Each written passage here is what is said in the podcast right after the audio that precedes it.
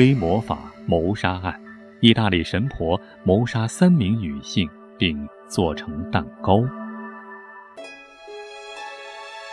在上个世纪四十年代，意大利有一个神婆，经常给人算命，但自己却命运多舛，命运波折。为了改运，她决定杀人做法。而且啊，更恐怖的是，在杀了人以后，他竟然还用死者的尸体做成蛋糕，分别送给邻居还有家里人吃。被捕之后，他没有丝毫悔意。今天说的这个女魔头叫伦纳达，在意大利是一个很有名的凶手。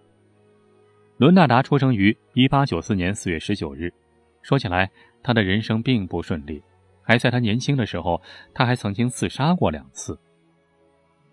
1917年，伦纳达和一个普通职员结婚了，她丈夫叫拉斐尔。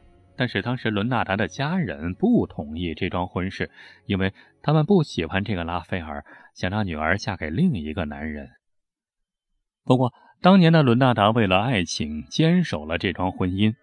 但是他后来说，他母亲因为这事儿非常恼怒，因此诅咒他一辈子都不会过上好日子。也许啊，当时伦纳达觉得自己是童话里的公主，而母亲是坏巫婆。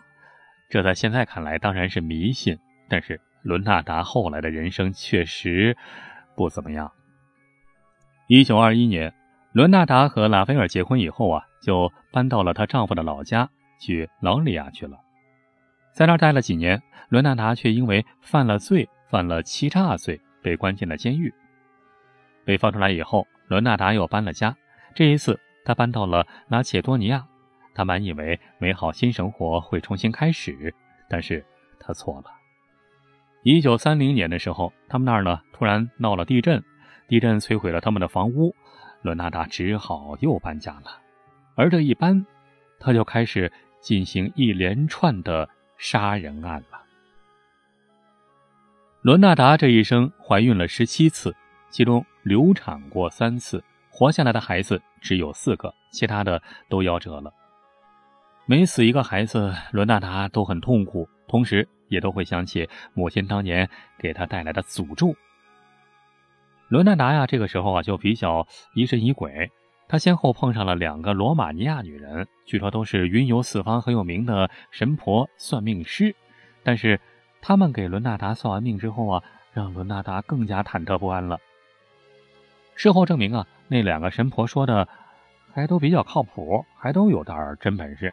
第一个神婆当时对伦纳达说：“你会拥有爱情，但是你的孩子都会早早的死去。”后来，另一个神婆也帮伦纳达看了手相，说：“我在你右手上看到了你有牢狱之灾，你将来要坐监狱蹲大牢；而你左手是精神病院。”听了这两个神婆的话以后啊，伦纳达就变得更迷信了。他觉得呀，这一切都是母亲的诅咒造成的。一九三九年的时候，伦纳达知道了一个消息，他的大儿子要参军了。那个时候啊，就是二战，二战期间意大利打仗是吧？知道大儿子要上战场了，伦纳达就害怕了。因为什么呢？因为他知道这儿子一上战场啊，肯定是凶多吉少，而且在此之前，他的其他几个儿子也都是在战场上死去的，都是因为参军死了。怎么办呢？这不忍心看着儿子去送死啊！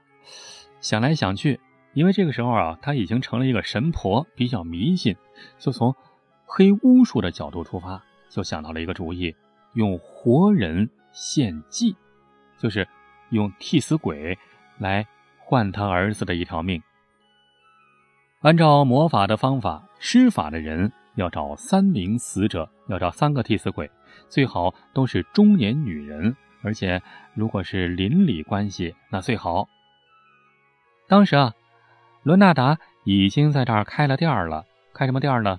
算命店啊，自学成才嘛，给人算命，大家都很相信他。确实啊，很多时候死者。都是死在相信的毛病上，正是因为凶手不像是犯罪的人，这才显得他更为恐怖。伦大达那个时候已经是老太太了，看见了人生百态，所以啊，在选择受害者的时候，首先挑了第一个人。首先选中的第一个人呢，是一个大龄未婚的老处女。因为杀人呢，不在于你有没有完美的不在场证明，也不在于奇特无比的杀人方法，而在于死者被杀之后，没有人发现他死了，更没有人动过他已经死了的念头，是吧？那这就是最完美的凶杀案了。第一名死者叫赛迪。因为一直是单身啊，年龄大的老处女嘛，所以啊，就一直梦想着，哎呀，早日碰上自己的白马王子，早日结婚，多好啊！所以就经常找伦纳达这个著名的神婆来求姻缘。伦纳达就说啊，哦，我看到了，你有一个真心人，你的白马王子远在克罗地亚，你可以到那里去找他。不过伦纳达一再叮嘱他说，这事儿啊，得保密。千万不能说出去，说出去就不灵了，真心人就跑了。你看，说的有鼻子有眼。为了避免被人起疑心，伦纳达还诱骗这个塞蒂呢，先写了一封信，告诉他家人说他要去克罗地亚寻找真爱了，让家人呢不必担心。在出发之前，伦纳达还让塞蒂偷偷来找他，但是塞蒂不知道自己。离死不远了。见面以后，伦纳达先给赛蒂喝了一杯下了药的红酒，迷晕了他，然后就用斧子结束了他的生命。接着，伦纳达干脆用尸体的脂肪还做成了肥皂，并把尸体的血混进面粉、巧克力、糖、蛋糕之中，做成了香喷喷的蛋糕。同时，伦纳达。还窃取了赛蒂的所有积蓄，就这样，赛蒂从人间蒸发了。没有人知道他死了，都以为他真的去异国他乡寻找他的真爱去了。没过多久，第二个死者也出现了。第二个死者叫弗兰西斯卡，弗兰西斯卡的亲人也很少，他也经常来找伦纳达。嗯，因为什么呢？他想找一份工作。罗纳达就骗他说啊，在国外帮他找了一份教师的工作，薪水不错。然后用同样的方法让弗兰西斯卡给家人写了明信片，说自己要去异国他乡去了。不久之后，弗兰西斯卡在出发前也来见了伦纳达，他就和赛蒂一样，都被下了药的红酒迷晕，然后被斧头砍死。和赛蒂一样。弗兰西斯卡的尸体也被做成了肥皂蛋糕，邻居和儿子都吃了这些东西，他们居然还觉得很好吃。为了继续做法，一九四零年九月三十号，也就是短短的不到一个月之后，伦纳达又找到了第三名受害人维吉尼亚。维吉尼亚在当地是一个小有名气的女歌唱家，她一直想出名，想名利双收。于是伦纳达就介绍他去佛罗伦萨发展，说在那儿有关系可以让他出大名、挣大钱。当然，他的结局也一样，人并没能去成远方，而是被做成了蛋糕和肥皂，被人给吃掉了。但是这三起案件之后，人算不如天算，伦纳达万万没有算到，居然被人发现了。怎么被人发现了？就在于。维吉尼亚就是第三名死者，那个女歌唱家有一个特别爱八卦的弟媳妇。